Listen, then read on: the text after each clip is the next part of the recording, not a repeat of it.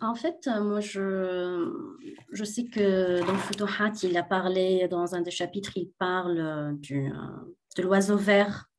Et il parle de l'oiseau vert et de sa relation avec les, en fait, la lumière en général, la lumière divine, la connaissance intérieure, les noms divins, la vie. Et bien sûr, cette connotation est très symbolique dans ce contexte-là. Mais il y a aussi la relation entre euh, cette référence euh, à l'oiseau euh, vert avec l'imagination et avec l'imagination divine qui Grégory a, parlé de la force. Et je, je, dirais que quand, quand, il parle ici dans ce contexte entre la référence avec l'oiseau vert, l'imagination, il y a aussi cette force divine qui fait que non seulement qu'on existe, mais qu'on est aimé, mais qui a une force de révéler encore plus de choses qui n'ont pas été révélées et qui ne se répètent pas.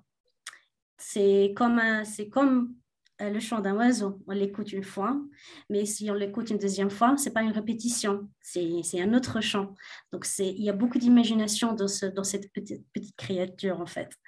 Et, quand je parlais de ça aussi, c'est que parce que j'ai été influencée par l'œuvre par de Attar, euh, où il parle aussi d'une quête de 30 oiseaux et en quête vers, vers le divin.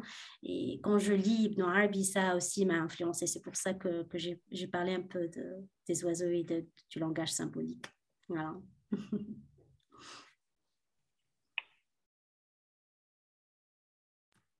On peut rajouter aussi à propos du langage des oiseaux, dans le Coran, ce qui est remarquable, c'est que euh, le langage des oiseaux est euh, représenté non pas par le langage des oiseaux, mais par le langage de la fourmi. Euh, c'est quand Salomon entend la, fourmi parler, hein, qu'il remercie Dieu pour hein, nous, nous a appris le langage des oiseaux. Donc, les oiseaux, effectivement, ils représentent cette, euh, ce champ aussi, dans le Coran aussi, de glorification hein, de Dieu, du monde, hein, le monde qui glorifie Dieu, mais il désigne de manière plus générale le, langage des oiseaux, au fond, la, capacité d'entendre tous les êtres du monde. Hein, et, là, c'est quelque chose qui est vraiment en rapport avec, euh, euh, je dirais, la sainteté en général. La sainteté, les, saints sont ceux qui sont effectivement en contact avec l'ensemble de la nature, qui sont capables de l'entendre, de lui parler, hein, parce qu'ils ont dépassé effectivement les limites, euh, euh, mentales, hein, qui, nous, qui nous ferment, qui nous empêchent d'avoir accès hein, au langage du monde. Et euh, alors Ibn Arabi, il en donne des exemples, évidemment, à propos de lui-même à propos du langage des choses, pas seulement même des oiseaux ou des animaux, mais surtout à propos du langage des animaux.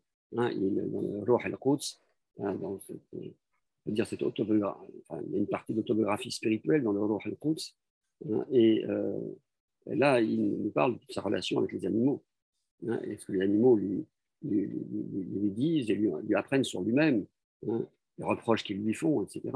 Donc, et euh, il dit toujours, à propos de, la, euh, c'est le propre des gens de Dieu, hein, que d'être justement, euh, d'entendre les êtres parler, d'entendre le monde parler, hein, et euh, car tous les êtres parlent. C'est vraiment quelque chose qui un enseignement fondamental d'Ibn Arabi, hein, le langage universel des, êtres. Donc, il dit, vous ne comprenez pas. Bon, il, y a, il y a des êtres qui comprennent quand même, qui, ont, qui ont ce firq, Hein, cette compréhension voilà, profonde du monde à hein, qui les êtres parlent. Et euh, ce qui montre bien que la doctrine chez Ibn elle est toujours liée à une expérience. Ce n'est pas, un développement intellectuel, euh, c'est l'intellection, elle elle-même, les résultats euh, d'une perception profonde.